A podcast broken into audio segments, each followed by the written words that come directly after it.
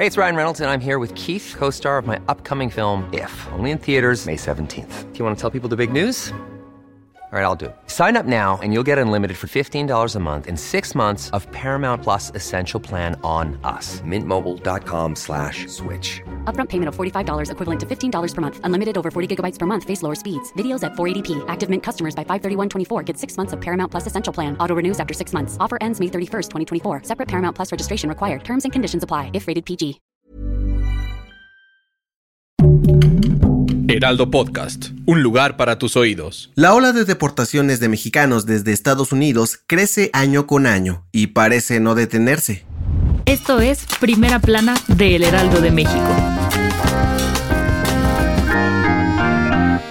Todos los días, miles de mexicanos buscan cruzar el río Bravo para llegar a Estados Unidos en busca del famoso sueño americano. Pero cada vez son más los migrantes que regresan a nuestro país con sus aspiraciones frustradas. De acuerdo con la Unidad de Política Migratoria de la Secretaría de Gobernación, en 2022, el gobierno de Estados Unidos aumentó 60.6% las deportaciones de mexicanos y mexicanas con relación al 2021. Esto se traduce en 258.007 deportaciones, es decir, un promedio de 707 paisanos regresaron a México por día durante el año pasado, y entre ellos cerca de 25.000 niños y adolescentes. Con estas cifras, el 2022 se convirtió en el año con más deportaciones de mexicanos desde Estados Unidos a partir del 2014, cuando las repatriaciones alcanzaron las 243 mil. Además, el gobierno de Joe Biden ya rebasó el número de deportaciones que el de la administración de Donald Trump, con 47.963 devoluciones más en los primeros dos años de su mandato. Si bien el país vecino ha impulsado nuevas estrategias y proyectos para beneficiar y dar residencias a migrantes, la crisis los ha frenado de seguir recibiendo más. ¿Crees que la situación mejore para los Dreamers? Gracias por escucharnos. Si te gusta Primera Plana y quieres seguir bien informado, síguenos en Spotify para no perderte de las noticias más importantes.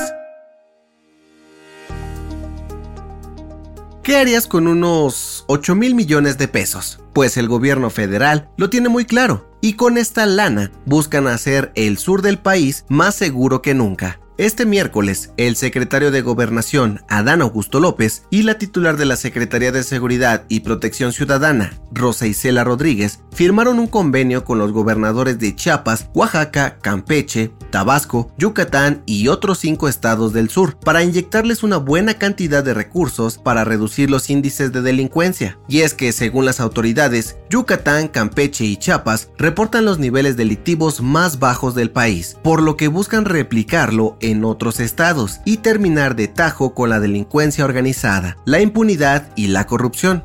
Tanto Adán Augusto como Rosa Isela aseguraron que los poco más de 8 mil millones de pesos que se repartirán serán única y exclusivamente dirigidos a buscar la seguridad y paz de todos los ciudadanos. ¿Crees que toda esta lana sirva para este fin?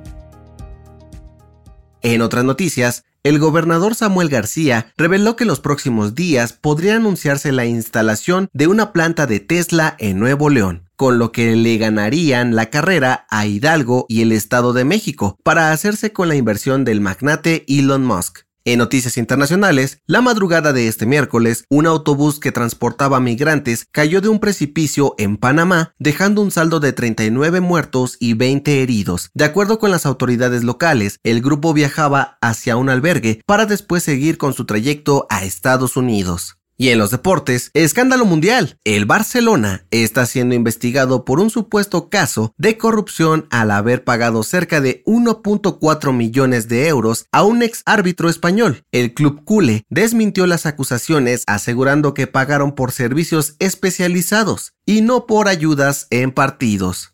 El dato que cambiará tu día. Para algunas personas, la idea de tener que ir al baño en un lugar público, en casa de un amigo o un familiar, es bastante incómodo y resulta un verdadero problema. Si te identificas con esto, tal vez sufras de algo conocido como parcopresis o el síndrome del intestino tímido. De acuerdo con el Departamento de Psicología de la Universidad de Nueva York, este trastorno es el miedo abrumador a ser juzgado por los demás, causado por todo lo que implica hacer del baño, como sonidos y olores, no encontrar papel o que alguien te abra la puerta. Esta dificultad para hacer tus necesidades y aguantarte las ganas a toda costa puede provocar complicaciones de salud como inflamación y dolor intestinal, perforaciones gastrointestinales o problemas sociales como rechazo a sociales. Si tú o alguien de tus conocidos lo padece, la mejor opción es ir a terapia. Sin embargo, los expertos recomiendan recordar una cosa sencilla. Todos vamos al baño. Yo soy José Mata y nos escuchamos en la próxima. Esto fue Primera Plana, un podcast del Heraldo de México. Encuentra nuestra Primera Plana en el periódico impreso, página web y ahora en podcast. Síguenos en Instagram y TikTok como El Heraldo Podcast y en Facebook, Twitter y YouTube como El Heraldo de México. Hasta mañana.